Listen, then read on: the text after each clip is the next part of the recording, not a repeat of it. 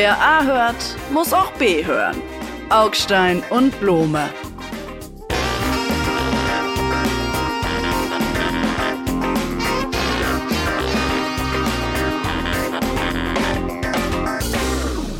Ja, herzlich willkommen, lieber Herr Blome, zu unserer neuen kleinen Podcast-Ausgabe. Sie sind physisch ja gar nicht hier, sondern ich höre nur Ihre glockenhelle Stimme, wenn Sie sich ganz kurz mal melden würden. Hallo, Blome, Blome. Über die Wellen der elektronischen Funkvermittlung melde ich mich aus fernen Gestaden, äh, damit wir aber reden können, worüber man reden muss. Und das ist natürlich auch Israel weiterhin. Ist aber Sie melden, sich, Sie melden sich von den fernen Gestaden, wo neulich Alice Weidel äh, äh überrascht wurde. Alle dachten, Sie befindet sich in einem Schutzraum äh, äh, und in Wahrheit war sie auf Mallorca und da sind sie jetzt auch.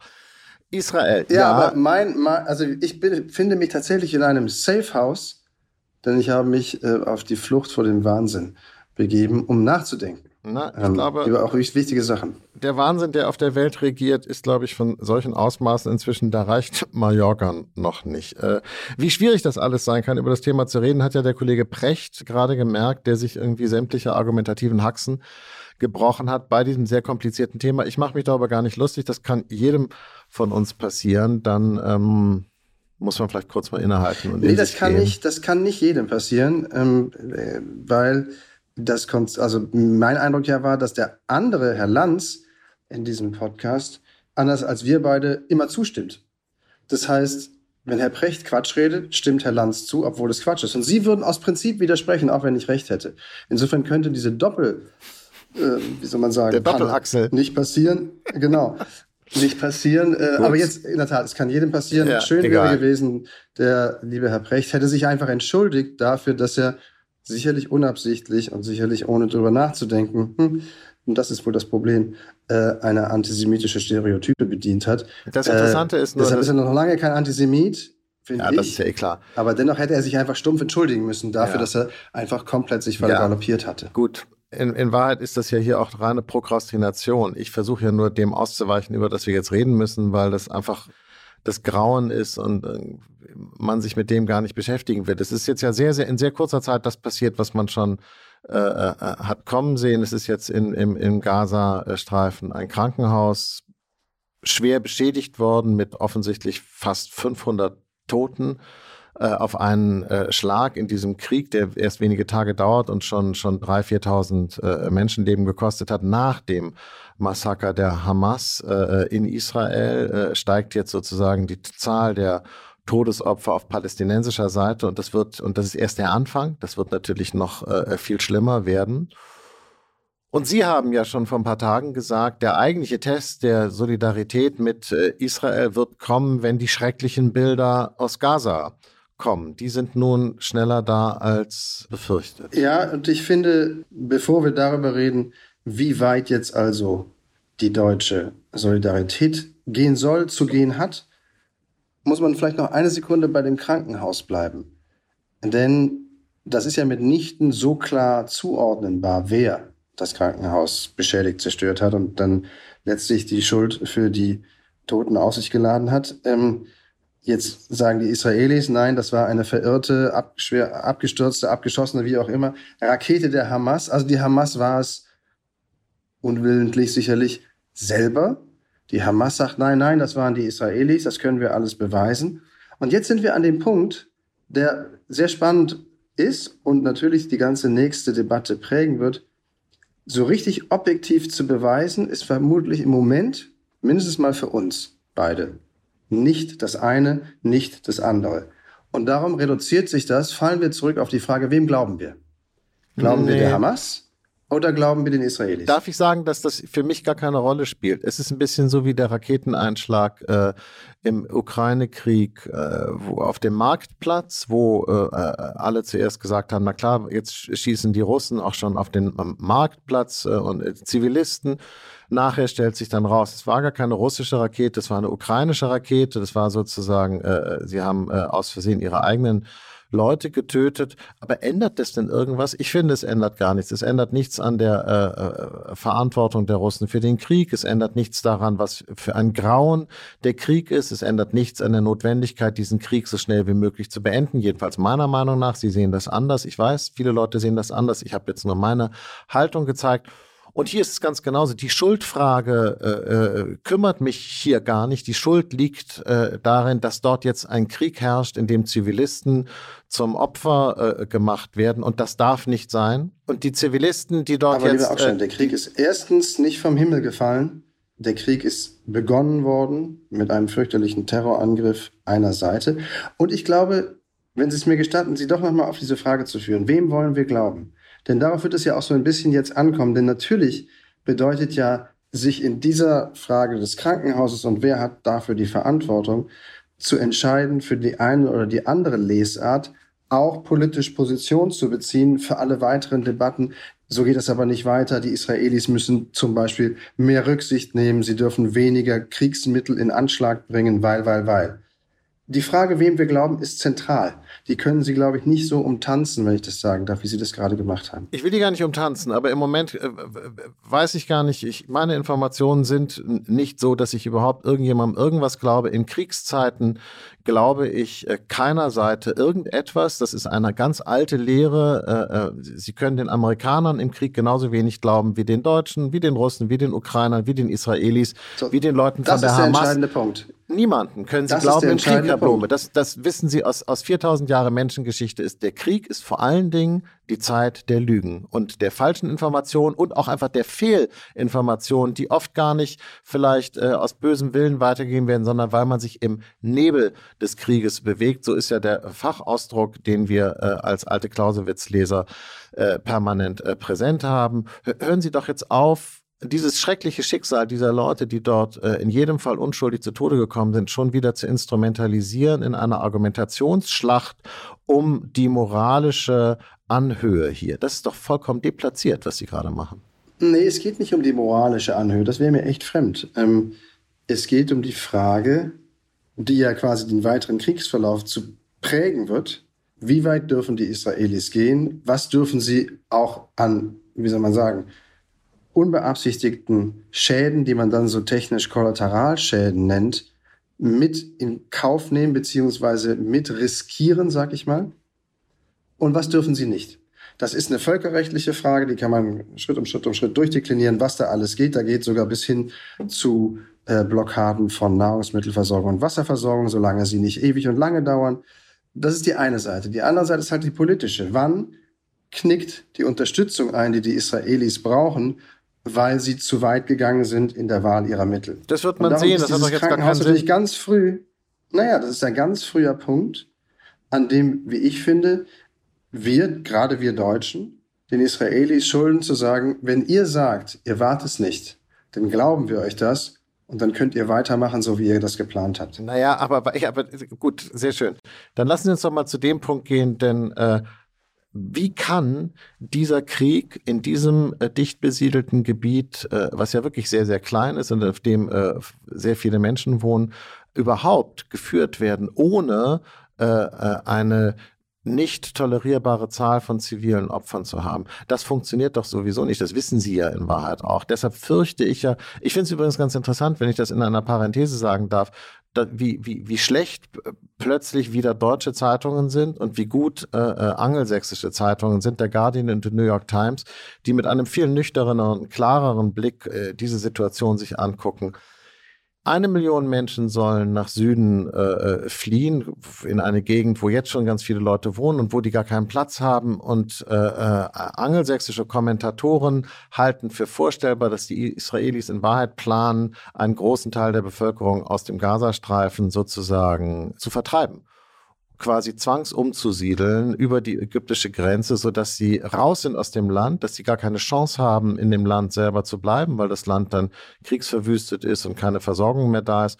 Und dann, wenn sie einmal raus sind, auch nicht wieder zurückzulassen. Das ist ja das eigentlich äh, Interessante. Und ich würde mal sagen, wenn die Israelis das machen, also äh, äh, im Prinzip ist es eine Form von ethnischer Säuberung, weiß ich nicht, spätestens dann, glaube ich, sollten die Deutschen sagen, sorry Leute, so weit geht dann auch unsere Staatsräson, unsere Freundschaft nicht, weil das sprengt einfach alle Regeln. Und ehrlich gesagt ist das in der Logik dessen, was jetzt im Moment angedacht ist, total schlüssig. Ähm, das sehe ich nicht so. Ich glaube, dass äh, die Israelis sehr genau wissen, dass sie die, die, die äh, Menschen aus dem Gazastreifen komplett nicht hinaustreiben können, weil kein anderes Land sie aufnimmt. Und jetzt sage ich noch mal eine Parenthese, was für ein Wunder oder wie interessant, dass kein arabisches Land, die ja oftmals auch palästinensische Bevölkerungsanteile haben, weitere Palästinenser aus dem Gazastreifen aufnehmen wollen. Sie wollen nämlich alle auch nicht die Hamas unter dem eigenen Dach haben. So viel zur Einschätzung der arabischen Brudervölker, was die Hamas angeht, wenn es praktisch wird. Was wollen Sie sagen? Wollen Sie sagen, dass Menschen diese Leute auch in dem Krankenhaus, diese Kinder und diese Frauen, die dann in die Luft gesprengt sind, sie waren alle Hamassen, sind alle selber schuld? Wollen Sie das jetzt nahelegen? Nein. Nur mal so für die Klärung? Nein, ich wollte Ihnen nur, ich wollte Ihnen nur vor Augen führen, dass ähm, die Hamas keineswegs, wenn es ums Praktische geht, die Unterstützung der arabischen Länder hat, und das wissen die Israelis und darum werden sie nicht gegen den Willen eines ihrer wenigen arabischen Länder, mit denen sie einen Friedensvertrag verbindet, nämlich Ägypten, die Menschen nach Ägypten versuchen zu treiben, vertreiben. Also insofern, was anderes ist doch viel spannender. Also es wird natürlich eine Binnenverschiebung im Gazastreifen geben, wobei der ja nun wirklich klein genug ist. Und das Ziel ist doch, denke ich mir, sollte vielleicht auch sein, die quasi staatlichen, vor allen Dingen aber militärischen Strukturen der, der Hamas zu zerschlagen und die Bevölkerung von der Hamas zu trennen. Die unschuldige Bevölkerung, kann man dazu sagen. Ja, nur es ist echt lustig. Liegt das jetzt daran, dass sie da äh, äh im Urlaub in ihrem Karohemd irgendwie so äh, mit dem Caipirinha äh, und Blick aufs Mittelmeer irgendwie so ein bisschen so, so tiefenentspannt sind und deshalb denken, man könne die Welt so äh, am, am Kartentisch äh, klären und steuern. Das, was Sie da sagen, wird doch nicht funktionieren. Ich meine, die Hamas im Gazastreifen wird ja nicht trennbar sein von der sogenannten Zivilbevölkerung. Das ist eine, eine, eine, eine sehr theoretische Vorstellung. Und ich finde es ganz spannend, dass ähm, der amerikanische Präsident offensichtlich den Israelis dringend abgeraten hat, in den äh, Gazastreifen einzumarschieren. Und dass wiederum äh, angelsächsische Kommentatoren Foreign Affairs äh, gerade gelesen, äh, sehr gut argumentiert haben und sehr äh, dringend abgeraten haben, in diesen Gazastreifen einzumarschieren. Ich rekapituliere das es hier nur als Leser. Ja? Sein. Ganz ja. kurz, ich erzähle das nur als Leser, denn mir ist ganz wichtig darauf hinzuweisen, dass ich kein Nahostexperte bin und das jetzt sozusagen einfach weitergebe, was ich gelesen habe in zuverlässigen Quellen. Und da gibt es viele Leute, die sagen, dort einzumarschieren wäre ein Fehler, es wäre eine Katastrophe. Und wir sitzen aber hier und, deutsche Kommentatoren schreiben, natürlich haben die Israelis alles Recht der Welt, jetzt auch in den Gazastreifen einzumarschieren. Ja, da denke ich so, Leute, jetzt, hören Sie doch mal wir auf verzwergen mit ihrer, uns, mit nein, nein, wir verzwergen uns jetzt schon in diesem wirklich wichtigen nein. Thema. Ihre Medienkritik beginnt mich, wenn ich das sagen darf, zu langweilen. Und ein bisschen auch zu ärgern. Erstens gibt es sehr wohl in deutschen Zeitungen genau die Abwägung, könnte das eine Falle sein. Es ist so offenkundig, dass es in einem Häuserkampf, wenn die israelische Armee versucht, mit Panzern den Gazastreifen zu übernehmen, es fürchterliche äh, Verluste auf beiden Seiten geben würde, aber eben auch auf der israelischen Seite. Das könnte also tatsächlich eine Falle sein, die allerdings so erkennbar offen steht, dass ich mir schon wieder eine Umdrehung weiter die Frage stelle, ob die Israelis das nicht genau sehen und entsprechend etwas sich überlegen, was an dieser Falle vorbeigeht und trotzdem dafür sorgt, dass die Hamas erst einmal verschwindet. Und dass das alles nur in amerikanischen Zeitungen zu lesen sei oder in britischen, das stimmt einfach nicht. Da können Sie in vielen anderen deutschen Blättern auch lesen. Und es gibt die Stimmen in Deutschland, die sagen, ja, wir würden den Israelis, wir täten, wir Deutschland, die Bundesregierung täte gut daran, den Israelis quasi freie Hand zu lassen und sie nicht mit klugen Belehrungen vom grünen Tisch oder der moralischen Halbhöhe zu begleiten. Und das sehe ich in der Tat ganz genauso. Wenn die Israelis glauben, sie müssten das mit einer Bodenoffensive lösen, ähm, dann sollen sie es probieren. Und das wird, soweit sollte unsere Unterstützung reichen. Das ist doch der entscheidende Punkt. Also wenn wir schon von der deutschen Seite sprechen, würde ich sagen, das Hauptproblem der deutschen Seite war in den vergangenen Jahren immer, dass sie sich in der israelischen Politik, in der Besatzungspolitik, in der Frage, wie geht Israel mit den Palästinensern um, in der Frage der Zwei-Staaten-Lösung viel zu wenig äh, äh, eingemischt haben, viel zu wenig deutlich waren, aus den äh, historischen äh, Belastungen heraus zwar erklärbar, verstehe ich alles, kann man nachvollziehen, ist aber für die Gegenwart total untauglich. Die Wahrheit ist natürlich, dass die israelische Politik einen Frieden mit den Palästinensern genauso unmöglich gemacht hat, wie das palästinensische Verhalten gegenüber den Israelis. Und wenn ich das sage, lieber Kollege Blome, nur um Ihnen gleich den Wind aus den Segeln zu nehmen, relativiere ich dieses schreckliche Massaker, was die Hamas angerichtet hat, mit keinem einzigen Komma. Wenn ich sage, dass beide Seiten in den vergangenen Jahren sich nicht so verhalten haben, als hätten sie überhaupt ein Interesse an einer Aussöhnung an einem Frieden. Und dass diese Aussöhnung, dieser Frieden durch dieses grauenhafte Massaker der Hamas jetzt noch unwahrscheinlicher geworden ist, das versteht sich, glaube ich, auch von selbst. Ich würde Ihnen das nicht vorwerfen, dass Sie da irgendwelchen Terror relativieren. Machen Sie sich keine Sorgen. Also so viel aufgeklärtes Gespräch kriegen wir schon noch hin. Äh, und trotzdem liegen Sie natürlich leider komplett falsch. Und zwar einfach historisch widerlegbar falsch. Wenn Sie sagen, keiner der beiden Seiten, Palästinenser, Israelis, haben ein Interesse daran, haben oder haben können, äh, Frieden zu machen, dann widerspricht dem doch ganz klar und widerlegt es, diese Einschätzung, dass die Israelis, dass Israel im Laufe der Jahre, um nicht zu sagen Jahrzehnte, mit mehreren äh, arabischen Staaten Frieden gemacht hat. Beginnend bei Ägypten. Äh, da hat ein israelischer Premierminister und der Palästinenserchef, der damalige, hat, glaube ich, sogar einen Friedensnobelpreis bekommen, wenn ich mich recht entsinne. Genau dafür, für die Annäherung, für die Vermö Ermöglichung einer Zwei-Staaten-Lösung, dann im weiteren Verlauf mehrere Abkommen, eins sogar oder einige sogar zuletzt vermittelt unter Donald Trump, um sich anzunähern zwischen arabischen Staaten und Israel. Und genau andersrum wird also ein Schuh draus. Diejenigen, die diesen Terror jetzt begonnen haben, und diejenigen, die vielleicht mutmaßlich sehr wahrscheinlich dahinter stehen, nämlich der Iran, wollen genau das torpedieren, was sie zur Kenntnis nehmen mussten. Israel und arabische Staaten können Frieden machen. Und es ist die eine Seite, die nicht will. Aber Sie reden von den arabischen Staaten. Ich habe daran gar keinen Zweifel, dass die Israelis äh, sich mit den Saudis äh, sehr, sehr gut verstehen können. In Wahrheit, sie haben den gemeinsamen Freund Amerika, sie haben den gemeinsamen Feind Iran. Das ist schon mal eine Menge äh, Gemeinsamkeiten. Das bezweifle ich gar nicht. Es geht um die Frage, was passiert äh, auf dem Gebiet äh, Israel, was passiert auf dem äh, Territorium Palästina.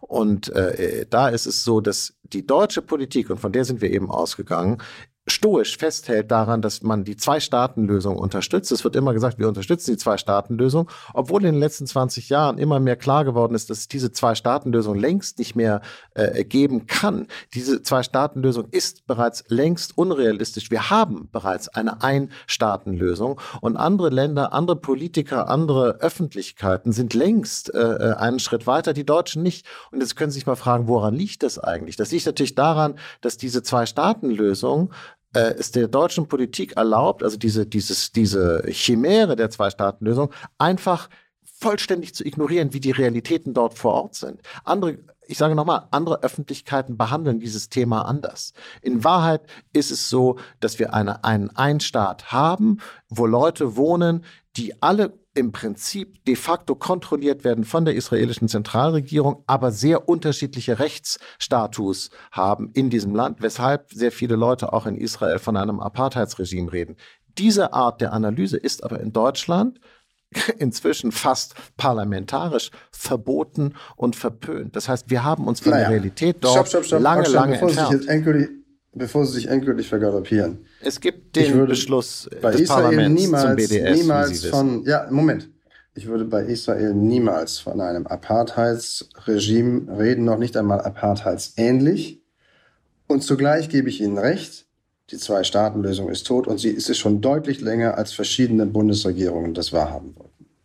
Und auf Basis dieser beiden Erkenntnisse reden wir nächste Woche vermutlich weiter. Aber in dieser Woche gibt es ja noch einiges anderes zu besprechen. Zum Beispiel Augstein, ich habe Ihnen jetzt den Ball hingelegt. Merken Sie das? Ja, aber das? wo ist das Tor? Wo ist das Tor? Ach so, Polen. Ja gut, ja, wir hatten Polen.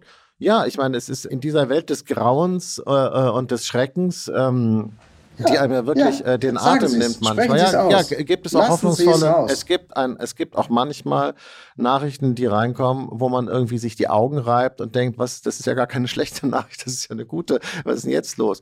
Ja, tatsächlich. In Polen hat, haben sozusagen die Guten, wenn, wenn ich das jetzt mal so äh, sagen darf, im Prinzip die Wahl gewonnen. Obwohl, wenn man genau hinguckt, dann stimmt es auch doch wieder gar nicht so richtig so. Aber immerhin gibt es die Möglichkeit, diese wirklich katastrophale, echt krasse äh, Steinzeit-reaktionäre Regierung äh, von dem übrig gebliebenen Kaczynski abzulösen. Ja, ist gut, finde ich gut. Super, Stein. Sie sind wirklich, Sie sind ein Blitzmerker. Das ist eine gute Nachricht. Okay, also nicht eine national-katholisch-konservative, sehr stark autoritär angehauchte Regierung, die den Staat noch weiter umgebaut hätte, hat gewonnen, sondern eine proeuropäische, in weiten Teilen liberale, äh, auch ein bisschen weniger antideutsche Regierung hat übernommen. Ja, das ist eine gute Nachricht auch schon. Ja, können Sie mal, können wir mal ein bisschen den Fokus aufziehen? Wozu sind wir denn hier? Ich meine, jetzt die Tagesschau zu verlesen, ist ja nicht der Sinn dieser Podcast-Show. Naja, ich, ich wollte ja gerade sagen, es ist, sieht halt nur so aus. Die, die, in, wenn Sie das einmal wegschieben,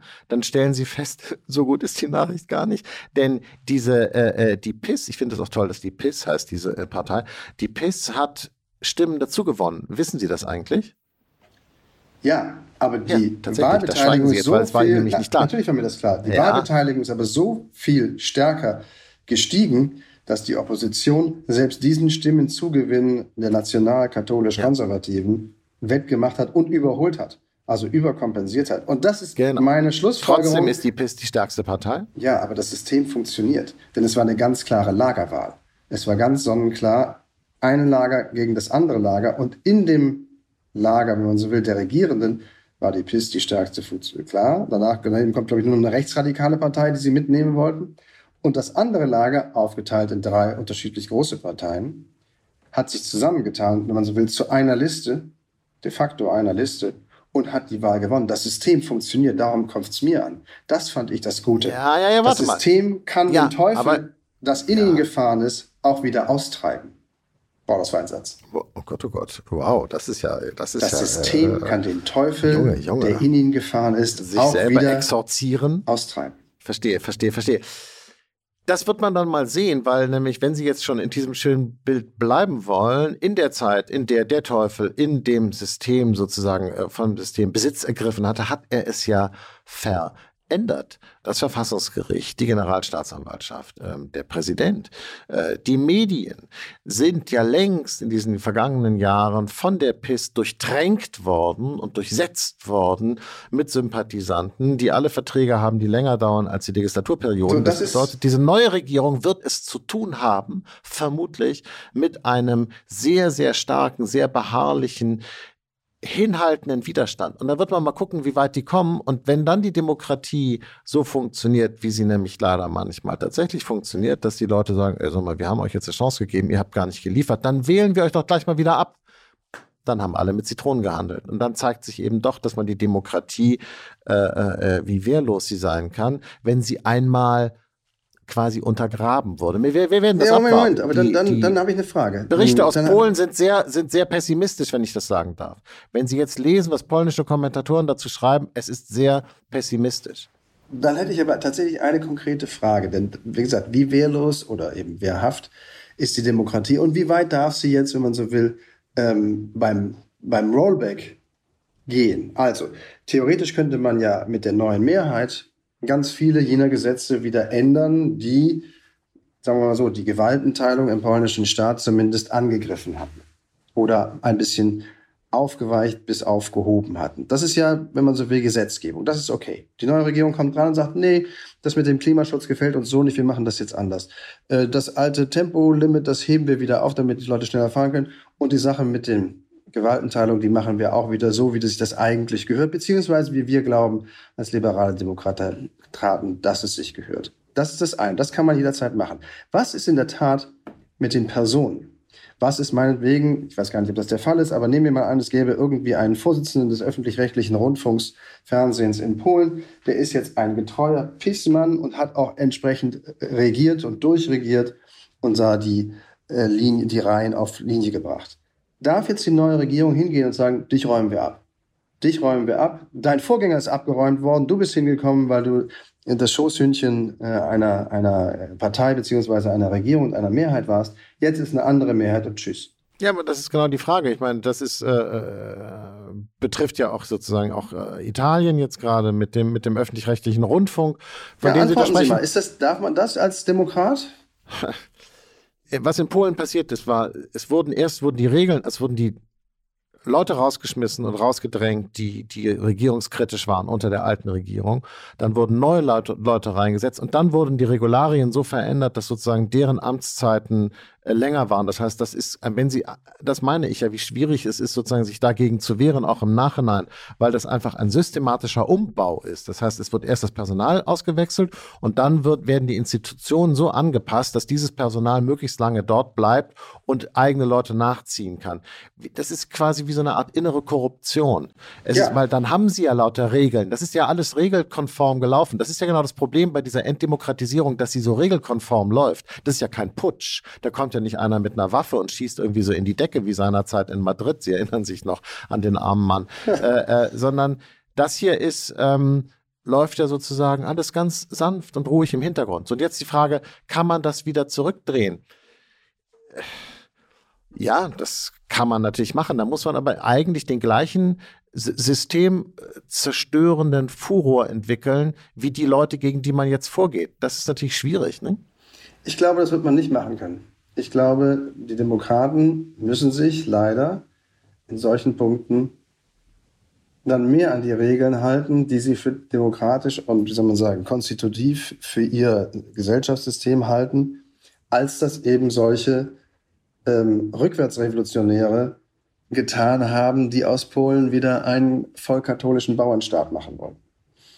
Ähm, das wird, glaube ich, das eigentliche Problem sein, die gesamten Gesetze zu ändern, das ist normales Geschäft, muss halt schnell und reibungslos und, wie soll man sagen, äh, äh, handwerklich ordentlich gemacht sein. Das kann schon eine Menge zusammenbringen. Ich finde es trotzdem alles in allem eine riesengute Nachricht, weil es eben die jungen Leute waren, die sich gegen, mit ihrer Wahlbeteiligung, gegen die weitere Amtszeit dieser rückwärtsgewandten Regierung, antideutschen Regierung gestellt haben und, wenn man so will, den völligen Brexit in Polen verhindert haben, den Polen daraus bestanden hätte, einfach keine Demokratie mehr zu sein. Nur noch eine Fassade. Gut, eine den, Brexit, den Brexit hätten die Polen ähnlich eh gemacht, dafür kriegen sie viel zu viel Geld aus, äh, äh aus Brüssel, keine Sorge.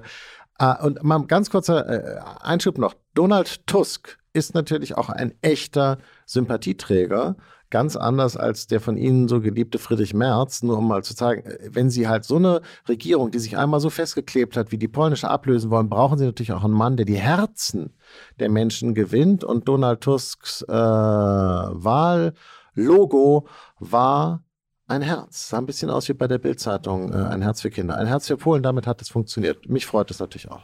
Naja, dann kommen wir mal zum nächsten Thema. Das ist bestenfalls gut für Herzrasen oder Ohren sausen. Ähm, das ist nämlich der wirklich bemerkenswerte Erfolg der AfD bei den jungen, sehr jungen Landtagswahlwählern in Hessen und in Bayern. Das ist äh, beinahe erschreckend. Man hätte immer gedacht, es sind die Ritterkreuzträger oder äh, wer auch immer. Auf alle Fälle nicht die ganz Jungen, die so weit rechts sind, bereit sind zu wählen. Oder vielleicht sind sie auch so weit rechts, kleiner freudscher Fehler eben, ähm, dass sie eben AfD wählen. Haben Sie eine Erklärung, Augstein? Sie als Linker, Sie müssen das doch wissen. Äh, was? Wie, warum, warum die Jugend? Äh, ja, das ist natürlich ein bisschen kurios, weil früher hat man natürlich immer gedacht, junge Leute sind irgendwie links und haben praktisch so lange Haare und schlappige Hosen und sind irgendwie ungepflegt und so. Und wenn sie dann älter werden und alle BWL studiert haben und äh, Richter, äh, Anwälte und Ärzte sind, dann sind sie nicht mehr links, sondern sind anständige Deutsche, so wie der Rest der Welt offensichtlich ist es inzwischen anders. Offensichtlich gibt es viele junge Leute, die fangen dann rechts an. Ich meine, vielleicht werden die dann alterslinks, wer weiß. Ich weiß es auch nicht so genau. Ich kann es Ihnen nicht sagen. Es gibt es, wenn Sie jetzt anfangen, das zu studieren, das Thema, dann stellen Sie fest, es gibt eine Menge Erklärungsansätze, die komischerweise, und das ist immer so bei der AfD, alle irgendwie überzeugend sind, aber irgendwie auch super heterogen, wo man denkt, so echt, und daran soll es liegen. Also ein Erklärungsansatz ist Corona dass man sagt, in Bayern, da ist es ja jetzt im Moment ein großes Problem. Ich glaube, 18 Prozent der jungen Leute haben AfD gewählt, das ist relativ viel.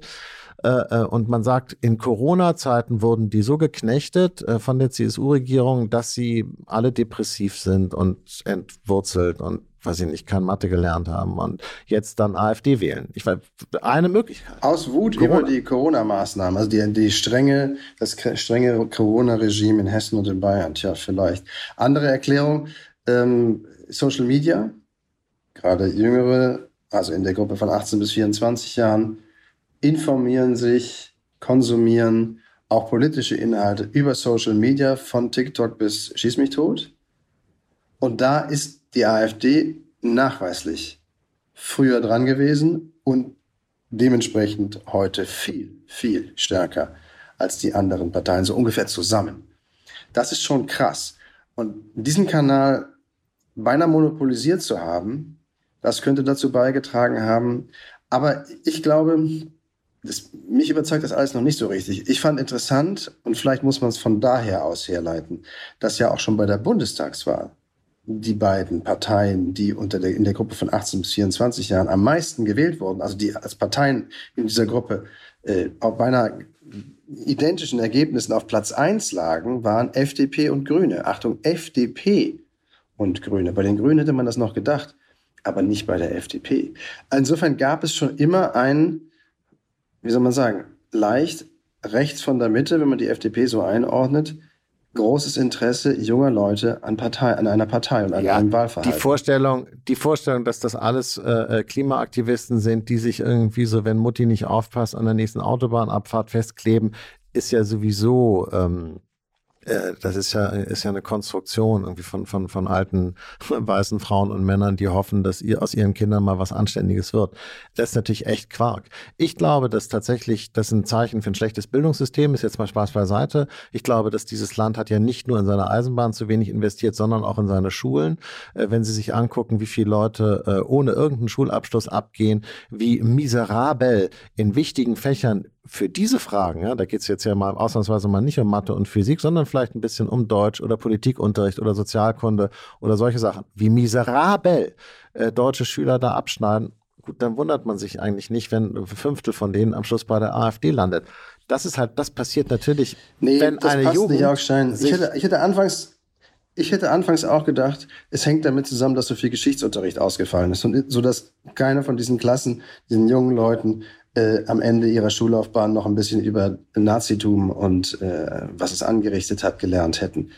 Äh, das glaube ich ehrlich gesagt nicht, denn es gibt kein besseres Bildungssystem unter den 16 Ländern als zum Beispiel Bayern oder aber auch Sachsen. Also nun zwei Länder, von denen wir gerade sehen, wie krass die AfD auch in den jüngeren äh, Jahrgängen wählen. Also daran, das glaube ich, das passt nicht zusammen. Also wenn das immer noch relativ beste Bildungssystem diese Ergebnisse produziert, dann möchte ich ja die anderen gar nicht sehen. Und Bremen mit dem kilometerweit schlechtesten Bildungsergebnis hat eine ganz andere AfD-Anzahl, äh, also Prozentzahl erbracht, viel, viel, viel weniger.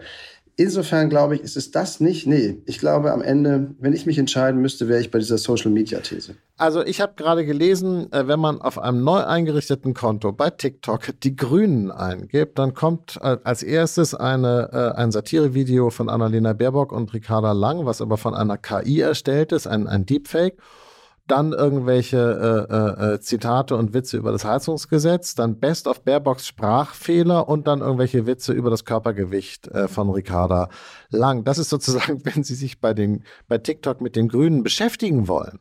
Und ähm, klar, das liegt natürlich daran, dass die AfD 300.000 äh, äh, ähm, äh, Abonnenten da hat und damit irgendwie so mehr als die ganzen anderen Parteien alle zusammen.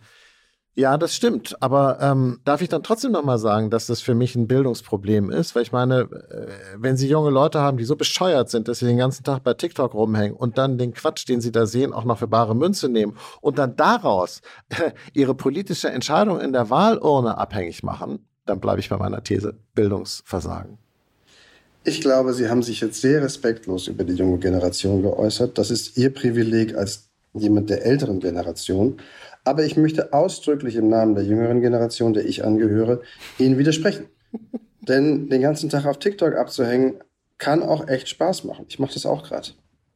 Also, ich muss jetzt wieder zurück zu TikTok und Social Media. Aber ganz kurz, Sie sind doch in Ferien, Menschenskinder. Tun Sie Ihr Handy weg. Machen Sie mal Digital Detox. Gehen Sie schwimmen. Spielen Sie mit Ihrer Frau Wasserball. Viel Spaß dabei. Ich grüße.